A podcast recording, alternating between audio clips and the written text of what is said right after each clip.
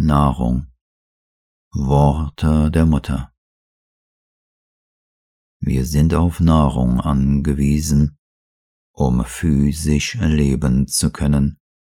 Leider, denn mit der Nahrung nehmen wir täglich fortwährend eine ungeheure Menge an Unbewusstheit auf, Tamas, Schwere und Stumpfheit.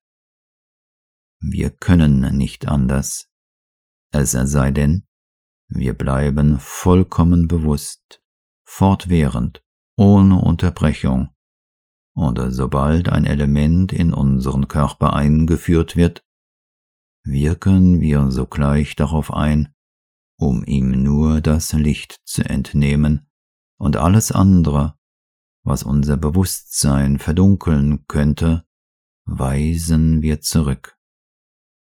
Das ist der Ursprung und die rationale Erklärung der religiösen Praxis, seine Nahrung Gott zu weihen, bevor man sie zu sich nimmt.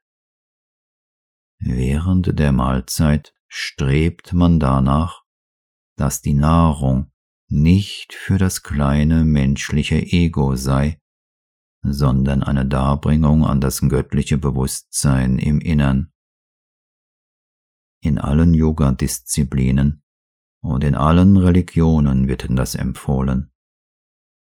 Die Aufnahme von Unbewusstheit so weit wie möglich zu verringern, die, ohne dass man es merkt, täglich beständig zunimmt, ist der Ausgangspunkt in dieser Praxis, diese Hinwendung an das Bewusstsein dahinter.